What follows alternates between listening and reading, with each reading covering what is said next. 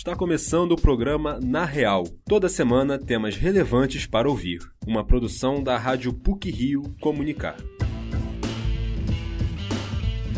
A Covid-19 deixou alguns legados e conseguiu mudar vários hábitos mundo afora. Um deles foi o comércio online e compras pelo sistema delivery. Este crescimento do consumo, sem a necessidade de sair de casa, é um dos temas do programa de hoje. Vamos falar também sobre o futebol feminino, que surgiu na Inglaterra e Escócia em 1898 e se espalhou pelo mundo. No Brasil, é praticado há mais de 100 anos. No entanto, foi legalizado apenas 26. Antes disso, era praticado escondido e de forma clandestina. Somente em 1983 surgiram os primeiros times profissionais no Brasil: o Radar, no Rio de Janeiro, e o Saad, em São Paulo. Daqui a pouco, vamos conhecer mais sobre esse crescimento do futebol feminino. Fique com a gente. Os brasileiros têm demonstrado sua preferência pelo chamado e-commerce. Por conta disso, as empresas moldaram seu sistema de marketing e vendas para se adequarem ao mercado atual. Vamos saber mais sobre esse assunto na reportagem de Olivia Tajiba.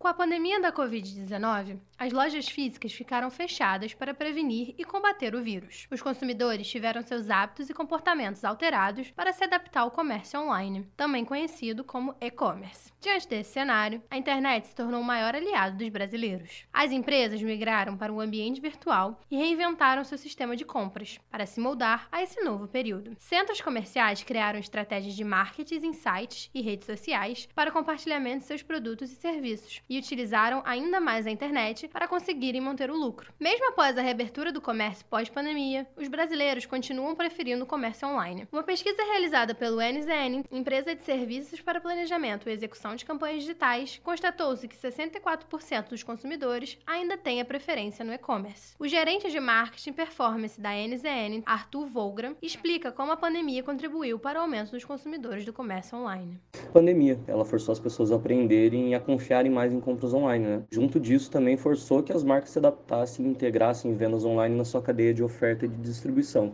Então, a pandemia acelerou esse processo, que era um processo até que natural, que fez com que as empresas corressem atrás, digamos assim, do prejuízo para se adaptarem e entenderem esse movimento do mercado que estava acontecendo. Né? Então, né, menos pessoas nas ruas, as lojas tendo que fechar, menos pessoas nas lojas também, com a questão das máscaras e tudo mais, né, a restrição de pessoas no mesmo ambiente fechado, basicamente a pandemia que acelerou esse processo. Os motivos que levam a maioria dos brasileiros a escolher o e-commerce são diversos. Entre eles, a comodidade e praticidade, já que não é preciso sair de casa para receber o produto, os preços atrativos, que costumam ser mais baixos nas lojas online do que físicas, as variedades de produtos disponíveis e a possibilidade de conferir avaliações de outras pessoas. Por outro lado, existem críticas ao comércio eletrônico, como o alto custo do frete e o tempo de espera, além de um dos mais comentados pelos consumidores, que é o atendimento online da loja quando acontece algum problema. Existe um decreto na lei brasileira que regulamenta o comércio eletrônico para que os consumidores tenham uma boa experiência. Porém, não são todas as companhias que fornecem auxílio para o consumidor. Com a pandemia, as empresas tiveram que mudar toda a sua estratégia para entrarem no comércio online. A professora de marketing, coordenadora adjunta do MBA de Gestão de Marketing do IAG PUC Rio, Alessandra Baiocchi, explica sobre a adaptação das empresas nesse mercado comercial e o planejamento adequado para o cenário atual.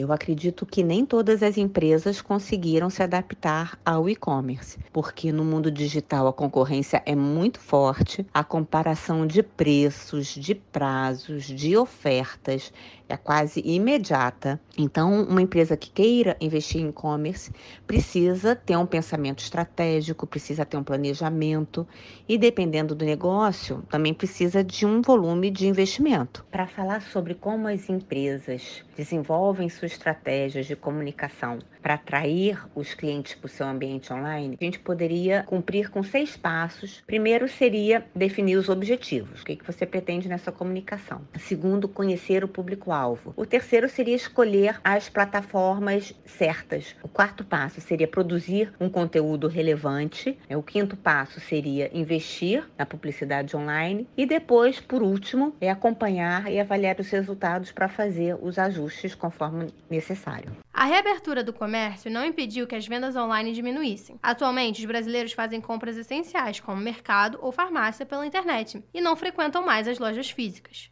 A estudante Raquel Gama é uma dessas pessoas que deixou de frequentar os locais de compras físicas e se adaptou 100% ao comércio online. Então, o principal motivo de muitas vezes eu comprar online é o fato da distância, né? Muitas vezes as lojas que eu tô interessada ficam longe, ou em outro estado, ou só longe mesmo, pra não ter que perder o dia inteiro ou acabar nem comprando. Me facilita muito ter um site ali onde eu posso comprar, um aplicativo que acaba chegando em dois, três dias ou uma semana. Então, isso é muito mais prático para mim e muitas vezes eu acabo fazendo isso por essa questão mesmo da distância. Então, o que eu costumo consumir mais online é o iFood e o Rappi, diariamente. Dia sim, dia não, todo final de semana. Tô sempre pedindo alguma coisinha. Tenho muito costume de, de fazer isso. A tendência é que o e-commerce cresça ao ponto de que futuramente diminua consideravelmente o comércio físico. O aumento desse tipo de comércio interfere diretamente na socialização, já que deixamos de ter contato com outras pessoas e ficamos mais afastados da sociedade. Olivia Tagiba, para o Na Real. As mulheres sempre fizeram história em diversos âmbitos na sociedade. No esporte, não é diferente. Prova disso é o futebol feminino, que vem conquistando cada vez mais espaço dentro e fora de campo. Mas as disputas pela igualdade continuam. A repórter Valentina Rocha tem mais informações. A regulamentação do futebol feminino no Brasil completa 40 anos em 2023. E este ano, as mulheres pretendem fazer história novamente.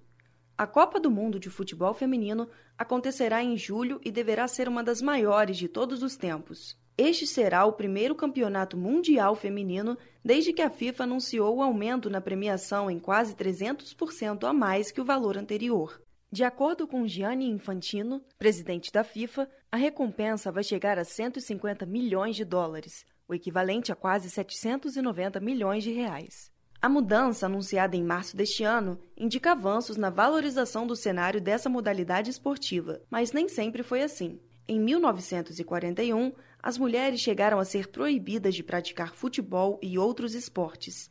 Na época, o decreto foi assinado pelo então presidente da República, Getúlio Vargas, e vigorou até 1979. Somente em 1983, o futebol feminino foi reconhecido oficialmente e regulamentado. Desde então, muitas mudanças aconteceram e em 2017, finalmente a seleção brasileira de futebol feminino pôde ser comandada por uma mulher. Emily Lima é o nome da pioneira a assumir o posto mais alto dentro de campo e conta como foi essa experiência. Eu acredito que tanto quando atleta e depois como treinadora, que é o ápice de qualquer membro da comissão, né? O ápice de você chegar é, no máximo que você pode chegar dentro da sua função, né? Então eu sempre falo, eu tive um momento muito bom individual é, mas não tive um momento bom em termos de gestão, né? Eu peguei pessoas que já não estão na CBF por algum motivo, né?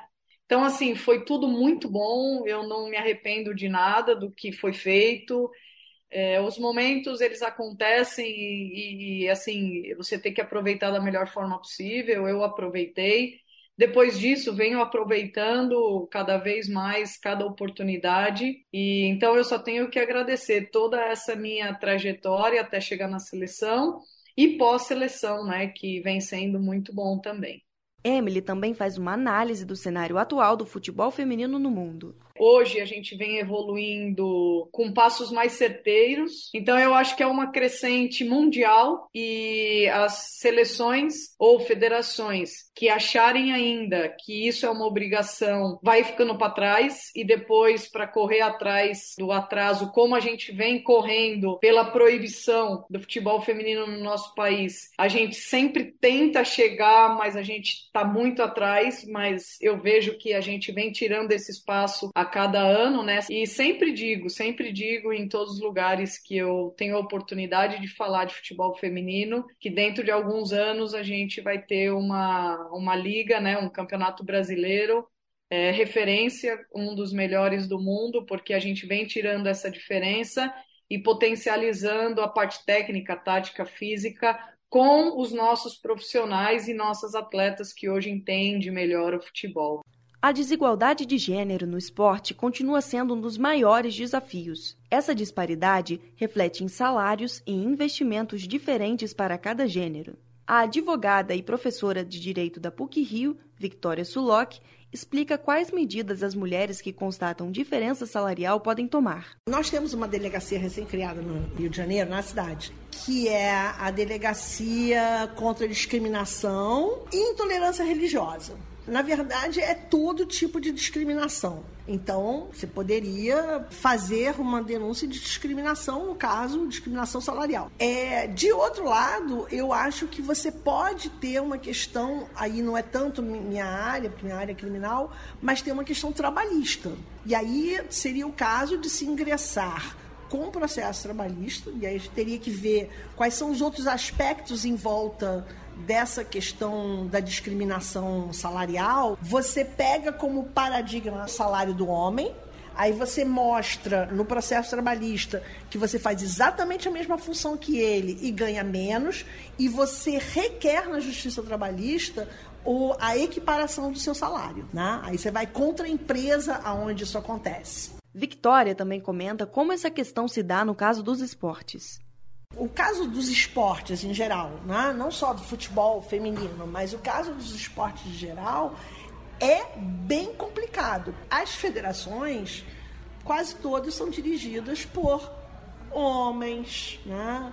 É, que tem a questão do futebol masculino como mais importante que o feminino. Então, eu acho que a tomada mais importante seria ou o processo trabalhista ou eventualmente, quando for algo bem flagrante, a questão criminal. Mas eu acho que a trabalhista resolveria. E segundo lugar, para mim, aí, esse é o mais importante de todos. As universidades têm que falar nisso, os jornais têm que falar nisso, as federações têm que falar sobre isso.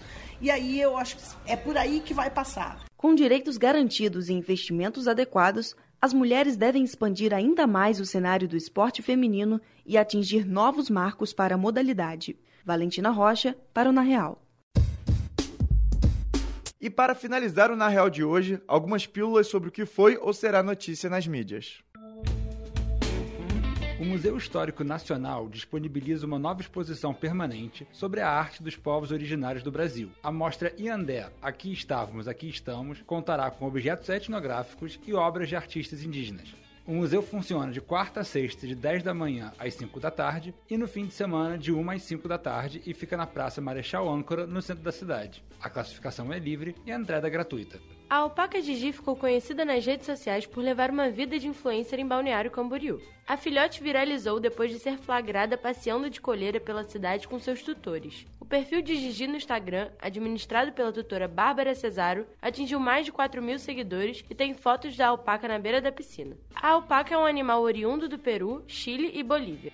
Renomado autor de fantasia Neil Gaiman lança seu primeiro álbum de músicas. Signs of Life foi composto pelo escritor em conjunto com o quarteto de cordas alternativo Four Play String Quartet. Disponível nas plataformas digitais, o disco contém músicas inéditas, poemas e histórias com apoio musical e versões retrabalhadas de projetos antigos de Neil Gaiman. O livro Filosofia da Canção Moderna, escrito pelo músico vencedor do Prêmio Nobel de Literatura Bob Dylan, chega ao Brasil em agosto. A obra será editada pela Companhia das Letras, que já publicou dois compilados com as letras do artista. Lançado nos Estados Unidos em novembro, Filosofia da Canção Moderna reúne 60 ensaios sobre composições e músicos que moldaram o imaginário do mundo ocidental no século XX, como Frank Sinatra e Nina Simone. Em visita a Portugal, o presidente Lula entregou o Prêmio Camões de Literatura ao cantor, compositor e escritor Chico Buarque em Sintra. A homenagem foi conferida em 2019, mas não foi entregue pelo então presidente Jair Bolsonaro, que se negou a assinar a documentação necessária. Prêmio Camões foi criado em 1988 pelos governos de Portugal e Brasil e homenageia autores excepcionais da língua portuguesa.